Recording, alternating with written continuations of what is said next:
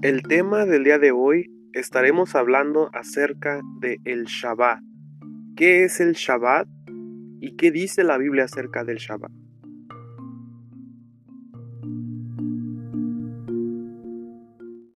La palabra Shabbat significa descanso. Nosotros lo conocemos como el día sábado, pero el día sábado proviene de Saturno, que es una diosa o dios quien se le adoraban ya fueran los romanos o los griegos. Eh, claramente se dice que los días de la semana proviene de son dioses, lunes, martes, miércoles, jueves, viernes, sábado y domingo. Esos son nombres de dioses. Y fíjense que en las escrituras habla claramente de cómo se llevaba a cabo lo que es el Shabbat. Ahora, actualmente en el pueblo de Israel o en Israel mismo, a las 6 pm del viernes se cierran los negocios y empieza lo que es el Shabbat. Y cuando estuve viendo esto en el mundo actual en Israel, me puse a meditar y dije, ¿de dónde habrán sacado esto? Pero fíjense que en el libro de Nehemías 13:19 dice así. Entonces ordené que los portones de Jerusalén se cerraran en cuanto empezara a anochecer el viernes y que no se abrieran hasta el anochecer del sábado. Puse algunos de mis ayudantes para que vigilaran las entradas y no dejaran entrar ninguna carga en día sábado. Eh, si tenemos un poco de conocimiento del profeta Nehemías, lo que sucedía es de que cuando él vino al pueblo a subir, a, a reconstruir, perdón, las murallas del pueblo de Jerusalén, eh, él empezó a que se pusiera en acción el poder poner en acción lo que son los mandamientos y las leyes del Señor. Ahora, fíjense lo que dice Marcos 15:42. Dice, ya era viernes por la tarde y los judíos se estaban preparando para las celebraciones especiales del día sábado. Si podemos ver que hasta en los tiempos de nuestro Señor Jesucristo ya se inculcaba y se imponía lo que Nehemías empezaba a hacer, de que era de que desde el viernes en la tarde se empezaban las celebraciones del Shabbat. Bueno, vamos a seguir adelante en lo que dicen las escrituras acerca del Shabbat, que es el descanso, empezando en el libro de Éxodo 31, 12 al 17 y pongamos mucha atención porque es, es muy bonito lo que vamos a ver y mucha revelación. Esto ha sido revelación de mi Señor Jesucristo, que me ha revelado todas estas cosas y se las quiero mostrar en este momento. Entonces vamos a Éxodo 31, 12 al 17. Dios le ordenó a Moisés que les dijera a los israelitas, ustedes deben respetar el Shabbat o el sábado como el día de descanso que yo les he señalado. El sábado será para ustedes un día muy especial y deberán respetarlo siempre. Cualquier israelita que no lo respete será condenado a muerte. Cualquiera que trabaje en ese día será expulsado de entre ustedes. Podrán trabajar durante seis días, pero el séptimo día deberán descansar y dedicar todo ese día a honrarme. Si ustedes lo respetan, sus descendientes sabrán que entre ustedes y yo existe una relación especial, y sabrán también que yo, el Dios de Israel, los he elegido como mi pueblo. De ahora en adelante, todos ustedes deberán descansar el sábado, o sea, el Shabbat, porque yo hice el cielo y la tierra en seis días y el séptimo día descansé. Muy, muy, muy, muy interesante lo que dicen las escrituras acerca del Shabbat. Ahora yo lo voy a nombrar a lo que es el significado del descanso, porque volvemos a repetir que el sábado en verdad es un nombre sobre un dios que es Saturno. ¿Ok? Y el Shabbat es el verdadero nombre sobre el día de descanso, el Shabbat. Bueno, vamos a adelantarnos un poquito más al tema. Fíjense, hay cinco palabras que resaltan acerca por qué es el Shabbat, el día del Shabbat. Y número uno, el día del Shabbat, a lo que dice el libro de Éxodo, dice que es un día de descanso. Entonces, si tienen una libreta, yo les recomendaría que pusieran la palabra día de descanso. Otra palabra que resaltó acerca de por qué el Shabbat es para honrar a Dios. Estas son palabras que vimos en Éxodo de 31, 17, perdón, 12 al 17. La tercera palabra es relación especial con Dios. Número cuatro es elegidos como mi pueblo. Número cuatro. Y el número cinco es condenado a muerte. Así que voy a repetirlo nuevamente. Es, el número uno es día de descanso. Honrar a Dios, una relación especial con Dios elegidos como mi pueblo y condenados a muerte. Estas son las razones por qué nuestro Dios nos ha dado el Shabbat. ¿Ok? Así que vamos a, el Espíritu de Dios me desglosó lo que el significado de cada cosa y, y lo que dice aquí. Así que vamos a ver ahorita con versículos acerca de cada uno de estos cinco puntos de la razón por qué el Shabbat. Pero antes de ir a esos cinco puntos, pongámonos a pensar ahorita, ¿qué opina nuestro Dios sobre las celebraciones que hacemos todos nosotros, incluyendo el Shabbat? Y vamos a ir a lo que dice Isaías 1.13 al 14. No vamos a tomar los cinco puntos todavía, los vamos a poner ahí. Pero vamos a ver qué opina nuestro Dios sobre las celebraciones en la tierra que hacemos nosotros, incluyendo el Shabbat. Y vamos a ir a Isaías 1, 13, 14. Dice así, para mí esas ofrendas no tienen ningún valor. Ya no quiero que las traigan y no me ofrezcan incienso, porque ya no los soporto.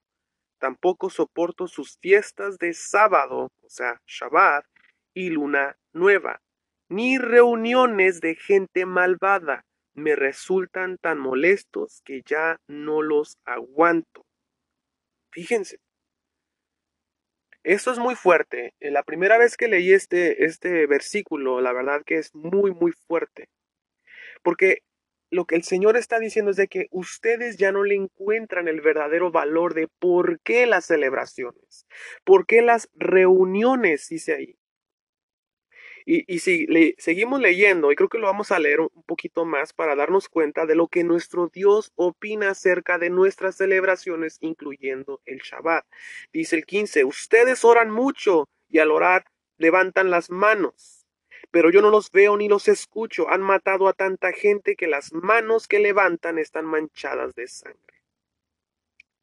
Fíjense, vamos a decir nosotros, no, pero yo no asesino, yo no mato a nadie. Pero claramente las escrituras dice, y lo dijo nuestro Señor Jesucristo, que todo aquel que odia a su eh, prójimo ya ha cometido asesinato. ¿Y cuántos de nosotros, a lo mejor en las reuniones que tenemos, no tenemos odio en contra de alguien o algo que nos disgustó de una acción que cometió alguien quien está reunido con nosotros. O ya no se de nosotros entre el grupo, sino afuera del grupo. Y aquí nuestro Dios nos está diciendo, no los puedo, o dice, ustedes oran mucho y levantan las manos, pero no los escucho. ¿Alguna vez nosotros cuando oramos sentimos que Dios no nos está escuchando? ¿No será en verdad porque no nos está escuchando porque tenemos odio en contra de nuestro prójimo y de las personas que no conocen del Señor? Eso nos hace pensar un poquito, decir, wow, puede ser que yo esté cometiendo lo mismo. El 16 dice, dejen ya de pecar, no quiero ver su maldad, dejen ya de hacer lo malo y aprendan a hacer lo bueno. Ayuden al maltratado y traten con justicia al huérfano y defiendan a la viuda. Regresando al tema de lo del Shabbat, estamos viendo que nuestro Dios está disgustado y no le agradan las fiestas. Y luego dice al, al, principio del 13, dice que las ofrendas no tienen ningún valor.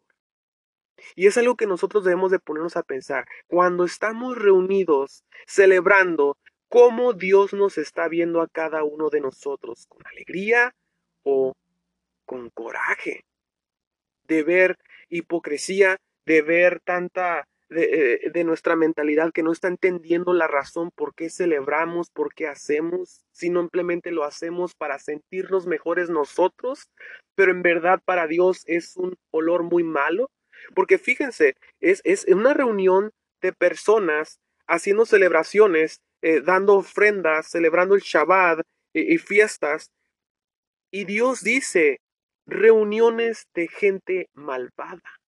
Yo podría decir, mi Dios, yo no soy una gente malvada, o sea, sí tengo las cosas, pero no soy una malvada. Pero ante los ojos de Dios, si hacemos las cosas sin sabiduría y conocimiento y por qué son las cosas, entonces dice que las reuniones que tenemos son de gente malvada.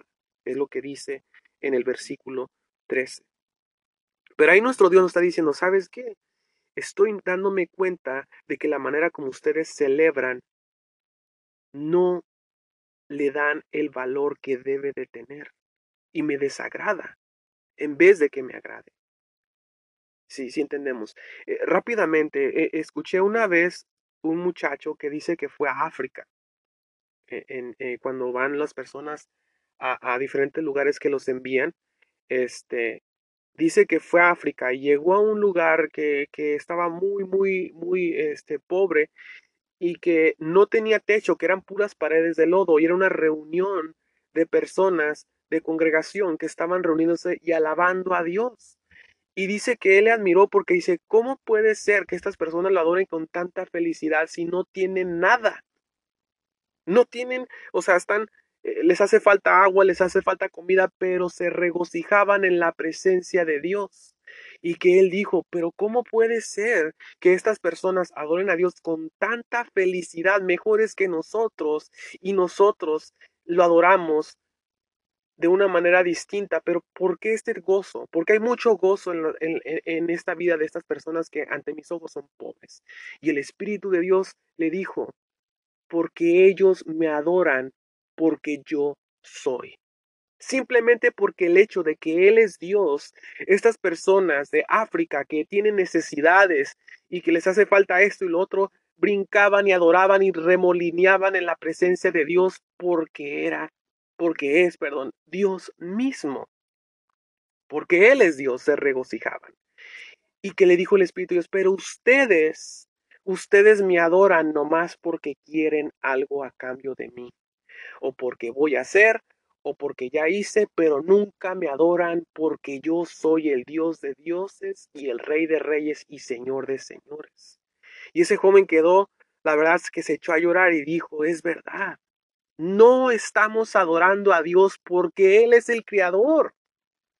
Imagínense cuando el pueblo de Israel fue liberado de Egipto y cruzaron el mar que fue abierto por nuestro Dios, dice que tuvieron una fiesta después de que cruzaron, que alabaron y glorificaron a Dios y cantaron alabanzas, no porque precisamente porque fueron liberados, sino por el hecho de que el Dios grande y poderoso de Abraham, Isaac y Jacob los había liberado. Y por esa razón fue la celebración grandísima y ese tipo de celebraciones y, de manera de congregarse debe de ser porque Dios es el único Dios verdadero que nos liberó por medio de su Hijo, el Mesías. Vamos a ir ahora a Amós 5:21. Amós 5:21. Fíjense, yo no quería, no quería hablar acerca de, todo el versículo este, pero el Señor me lo está ordenando y lo vamos a leer.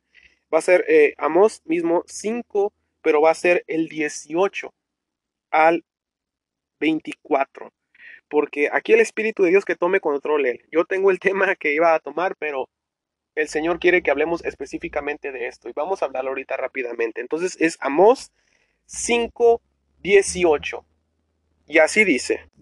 Qué mal les va a ir a ustedes los que esperan con ansias el día de mi llegada. No saben lo que les espera. No será un día de luz, sino un día de terrible oscuridad. Fíjense. Está hablando las escrituras no de inconversos y personas que no le conocen, sino está hablando de personas quienes esperan su llegada y la llegada de quien se refiere de nuestro Señor Jesucristo, que es el Mesías. Pero fíjense lo que dice claramente, dice, ¿qué mal les verá usted de los que esperan con ansias el día de mi llegada? No saben lo que les espera, no será un día de luz, sino un día de terrible oscuridad. Y cuando estuve meditando acerca de esto, dije, Señor, las escrituras dice claramente que cuando tú viniste la primera vez, viniste no para juzgar, sino para liberar. Pero claramente el libro de Apocalipsis nos dice que vendrá el Señor juntamente con los ángeles y que vendrá a destruir a sus enemigos. Y aquí lo que está hablando es referente a un grupo de personas que conocen y esperan la llegada del Mesías, esta segunda venida que esperamos nosotros, pero dice que no va a ser de alegría, sino de dolor, porque va a traer lo que es juicio sobre ¿y quiénes empieza el juicio con quién? Primero con los suyos.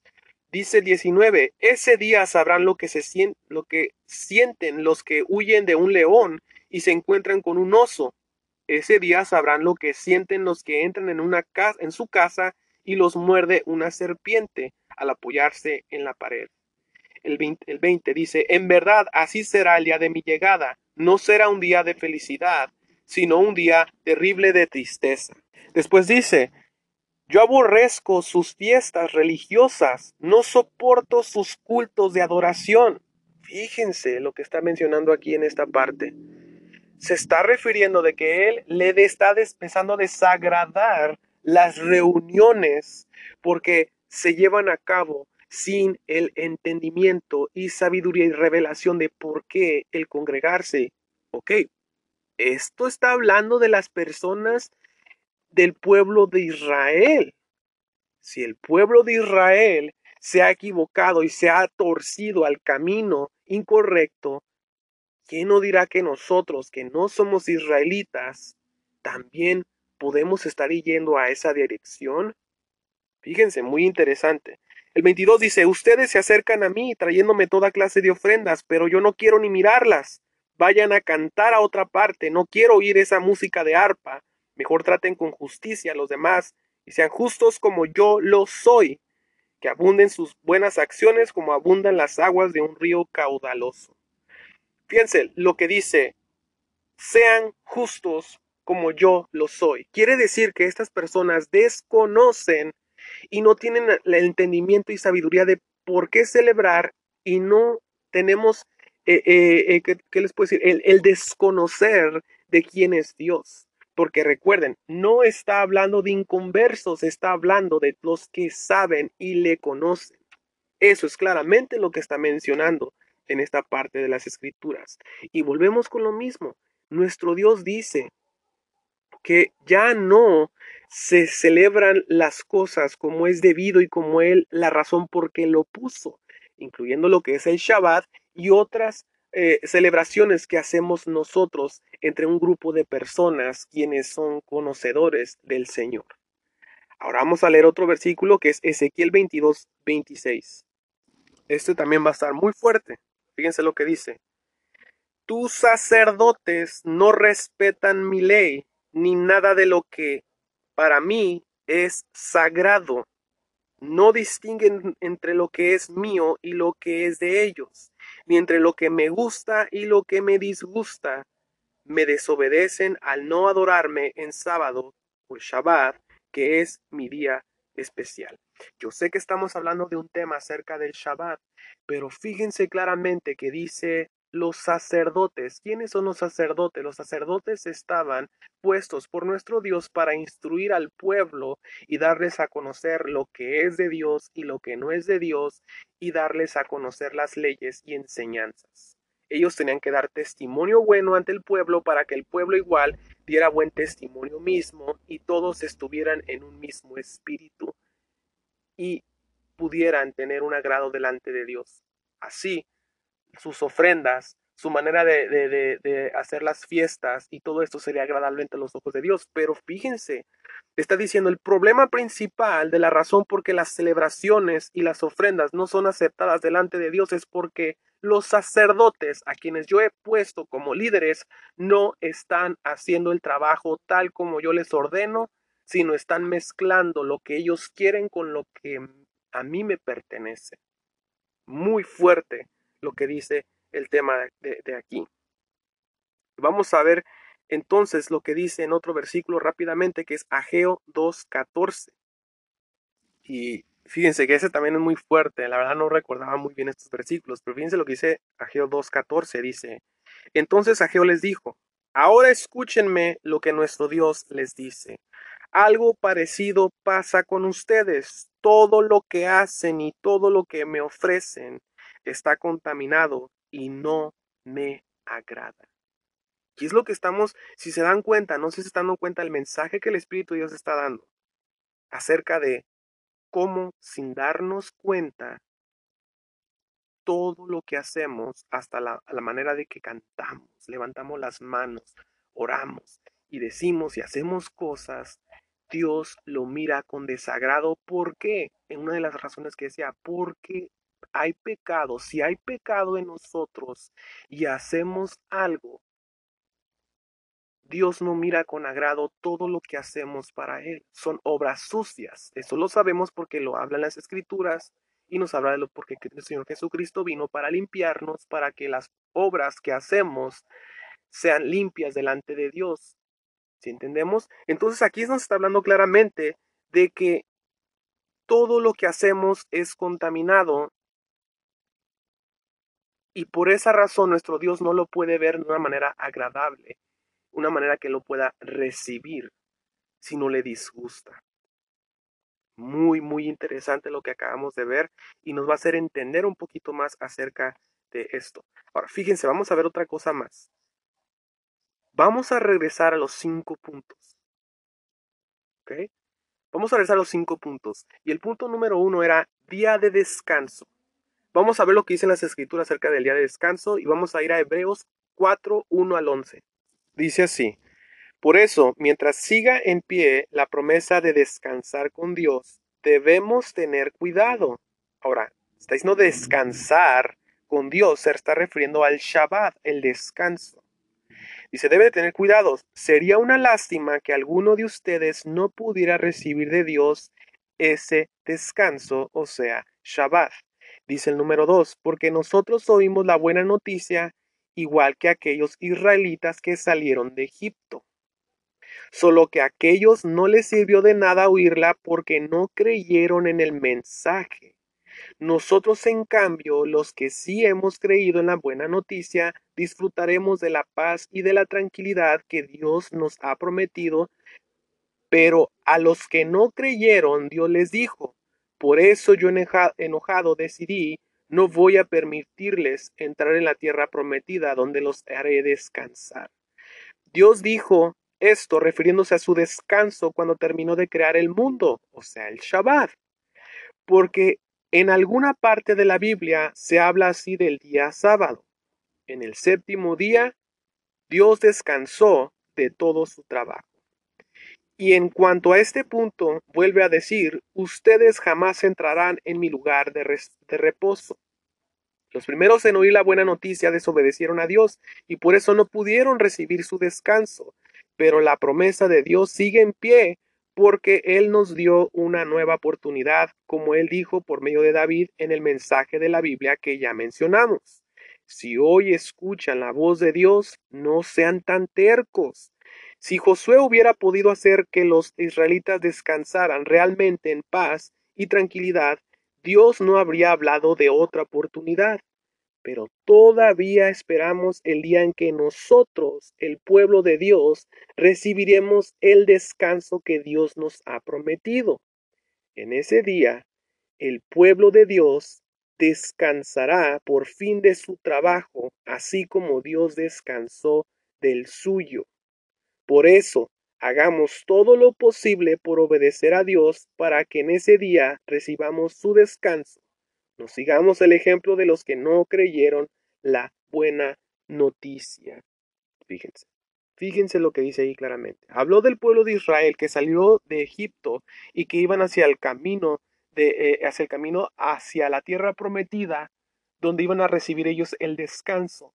Mas porque no confiaron, no recibieron ese descanso. Pero está hablando ahora de nosotros, quienes fuimos salvos por medio de Cristo, de que dice aquí en las Escrituras claramente que nosotros, el número 10 de 4.10 dice, en ese día el pueblo de Dios descansará por fin de su trabajo, así como Dios descansó del suyo, el 11, por eso hagamos todo lo posible por obedecer a Dios para que en ese día recibamos su descanso. Quiere decir que nosotros recibiremos ese descanso con nuestro Dios, ese Shabbat. Es una promesa que vamos a recibir el descanso en su reino. Ahora iremos al segundo punto que es honrar a Dios. Y ese es Juan 5, 22, 23. Ahora, nuestro Dios nos dijo que el Shabbat era para honrar a nuestro Dios. Ese día es para honrar a Dios. Pero fíjense lo que dice en Juan 5, 22, 23 que acabamos de mencionar para leer. Dice, y mi Padre no juzga a nadie. Es a mí que soy su Hijo a quien le, ha dado ese poder, para que todos me honren como lo honran a Él. Cuando alguien no me honra, tampoco honra a mi Padre que me envió. A ver, estamos viendo algo aquí. Nuestro Dios dio el Shabbat para que Él fuera honrado, pero ahora viene el Hijo de nuestro Dios y dice que Él está aquí para que le honremos como debemos de honrar a Dios. Y dice, cuando alguien no me honra, tampoco honra a mi Padre que me envió. Está hablando de honrar a Cristo, es honrar a Dios como el Shabbat era usado para honrar a nuestro Dios. Ahora iremos a relación especial, que es el tercer punto. Es Hebreos 10:20. Y este fue uno de los primeros versículos que vimos, que es donde dice así, dice, pues cuando Jesús murió, abrió la cortina que nos impedía el paso, pero ahora Jesús está vivo y por medio de él podemos acercarnos a Dios de un nuevo, modo nuevo y distinto. Recordemos que el Shabbat nuestro Dios lo puso para que podamos tener una relación especial con nuestro Dios. Pero aquí en las escrituras dice que el Señor Jesucristo rasgó el velo para que nos acercamos y tengamos una relación nueva y distinta con nuestro Dios. Algo está sucediendo en lo que estamos leyendo de que las cualidades del Shabbat las tiene el mismo Señor Jesucristo. Vamos a seguir leyendo. Ahora vamos a ir a Efesios 2.13. Dice así. Pero ahora ustedes que estaban lejos de Dios ya han sido acercados a Él, pues están unidos a Jesucristo por medio de su muerte en la cruz. Fíjense. Sí, sí vemos el mensaje que está dando aquí en el, lo que es eh, Efesios 2.13. Dice, pero ahora ustedes que estaban lejos de Dios ya han sido acercados a Él pues están unidos a Jesucristo. Entonces está hablando de que nuestro Señor nos acerca a nuestro Dios para tener una relación especial. Vamos a ver lo que dice ahora el punto 4, que es elegidos como su pueblo. Y esa es primera de Pedro 2, 6 al 10. Pues Dios dice en la Biblia, yo seré para Jerusalén una piedra valiosa y escogida, seré la piedra principal y serviré de base al edificio. El que confía en mí jamás será engañado. Ustedes creen en Dios y por eso consideran que esa piedra es muy valiosa, pero a los que no creen les sucede lo que dice la Biblia. La piedra que rechazaron los constructores del templo es ahora la piedra principal. Y también esta es la piedra por la que muchos caerán, muchos tropezarán en esta roca. Eso es lo que se merecen, tropezarán por no aceptar el mensaje de Jesucristo. Pero ustedes son miembros de la familia de Dios, son sacerdotes al servicio del rey y son su pueblo. Dios mismo los sacó de la oscuridad del pecado y los hizo entrar en su luz maravillosa. Por eso anuncien las maravillas que Dios ha hecho. Antes ustedes no eran nada, pero ahora son el pueblo de Dios. Antes Dios no les tenía compasión, pero ahora los ama mucho. Está refiriéndose acerca de los elegidos como mi pueblo.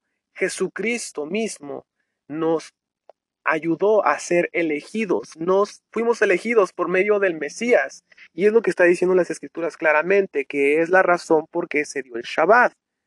Si entendemos, ahora rápidamente a Efesios 1, 4 al 14. Desde antes de crear el mundo, Dios nos eligió por medio de Cristo para que fuéramos solo de Él y viviéramos sin pecado. Dios mismo nos amó tanto que decidió enviar a Jesucristo para adoptarnos perdón, adoptarnos como sus hijos, como hijos suyos, pues si había pensado hacerlo desde un principio. Dios hizo todo eso para que lo alabemos por su grande y maravilloso amor.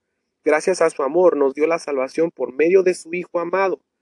Por la muerte de Cristo en la cruz, Dios perdonó nuestros pecados y nos liberó de toda culpa. Esto lo hizo por su inmenso amor, por su gran sabiduría y conocimiento. Dios nos mostró el plan que había prometido en secreto y que había decidido realizar por medio de Cristo. Cuando llegue el momento preciso, Dios completará su plan y reunirá todas las cosas, tanto en el cielo como en la tierra, y al frente de ellas pondrá como jefe a Cristo. Por medio de Cristo, Dios nos eligió desde un principio para que fuéramos suyos y recibiéramos todo lo que había prometido. Así lo había decidido Dios cuando quien siempre llevó a cabo sus planes. Dios quiso que los judíos fuéramos los primeros en poner nuestra esperanza en Cristo, para que lo alabemos por su gran poder. Ustedes oyeron y creyeron la buena noticia de su salvación, que es un mensaje verdadero y gracias a Cristo pasaron a formar parte del pueblo de Dios y recibiremos, recibieron el Espíritu Santo que nos había prometido. Ustedes lo recibieron como prueba de que Dios cumplirá su promesa cuando haya liberado totalmente a los que formamos a su pueblo. Por eso alabemos la grandeza de nuestro Dios. Claramente nos está diciendo que por medio de nuestro Señor Jesucristo hemos sido elegidos como su pueblo, así como Él había puesto el Shabbat con el propósito demostrar que éramos elegidos como su pueblo. Iremos al último punto que es condenado a muerte. Y es Juan 3:18 y saltaremos al 36. El que cree en mí que soy el Hijo de Dios no será condenado por Dios, pero el que no cree ya ha sido condenado precisamente por no haber creído en el Hijo único de Dios. Fíjense lo que dice todo aquel que no crea en el Señor Jesucristo será condenado. Y cuando la condenado es a muerte. Y no a muerte corporal, sino a muerte espiritual. Dice el 36. El que cree en el Hijo tiene la vida eterna, pero el que no obedece al Hijo no tiene la vida eterna, sino que ha sido condenado por Dios. Si estamos viendo que las cualidades del Shabbat en verdad se estaban refiriendo a las cualidades los puntos que se referían al Mesías? ¿Estamos viendo claramente? Y para terminar, fíjense, vamos a ver un punto muy interesante, que es acerca de las promesas que Dios dio a su pueblo. Porque nuestro Dios dio este, estos mandamientos, este mandato que había dado, precisamente, si nos damos cuenta, cada punto que da acerca, por ejemplo, de, del cordero que fue sacrificado, eh, poner en las puertas de los israelitas en el, en el, en, cuando estaban en Egipto, se estaba refiriendo al Señor Jesucristo. Su sangre nos protegía de, de, de, que la muerte cayera sobre nosotros, nos protegía. Entonces, hay muchas cosas que hablan acerca del Mesías. Veremos este último versículo, que es Mateo 5, 17 al 20. Eh, y continuaremos con este mensaje el día de mañana. Eh, haremos una segunda parte porque hay muchos versículos que son de, muy, de mucha bendición. Entonces iremos a Mateo 5, 17, 20. Dice, no crean que vine a quitar la ley ni a decir que la enseñanza de los profetas ya no vale. Al contrario, vine a darles su verdadero valor. Yo les Aseguro que mientras exista el cielo y la tierra, ni siquiera un punto ni una coma se quitará de la ley hasta que todo se cumpla. Por eso, si alguien obedece uno de los mandamientos de Dios, aún el menos importante será la persona menos importante en el reino de Dios. Lo mismo le sucederá al que enseña a otros a desobedecer, pero el que obedezca los mandamientos y enseña a otros a obedecerlos será muy importante en el reino de Dios. Yo les aseguro que si ustedes no son más obedientes que los fariseos y los maestros de la ley, nunca entrarán en el reino de Dios. Muy interesante, ¿verdad? Lo que está mencionando ahí acerca de las leyes y las profecías que dieron los profetas. Eso es para darnos a entender y, para que no haya un malentendido de que estamos hablando acerca del Shabbat y estamos, van a decir que yo estoy mencionando acerca de abolar eh, lo que es el mandamiento del Shabbat. Pero hay que llegar a entender que el Mesías vino siendo la promesa que siempre se le hizo al pueblo de Israel desde los tiempos de Abraham. Y eso es lo que vamos a estar viendo un poco más el día de mañana. Entonces, seguiremos y continuaremos mañana con este tema y espero que eh, haya sido de bendición lo que acabamos de ver y el día de mañana estaremos viendo nuevamente el tema con otros versículos que nos va a clarificar un poco más acerca de esta bendición del Shabbat, que es el descansar juntamente con nuestro Señor Jesucristo. Que el Señor los bendiga ricamente en sabiduría y conocimiento y entendimiento y estaremos el día de mañana, si el Señor nos permite, para compartir más acerca del el Shabbat. Que el Señor los bendiga.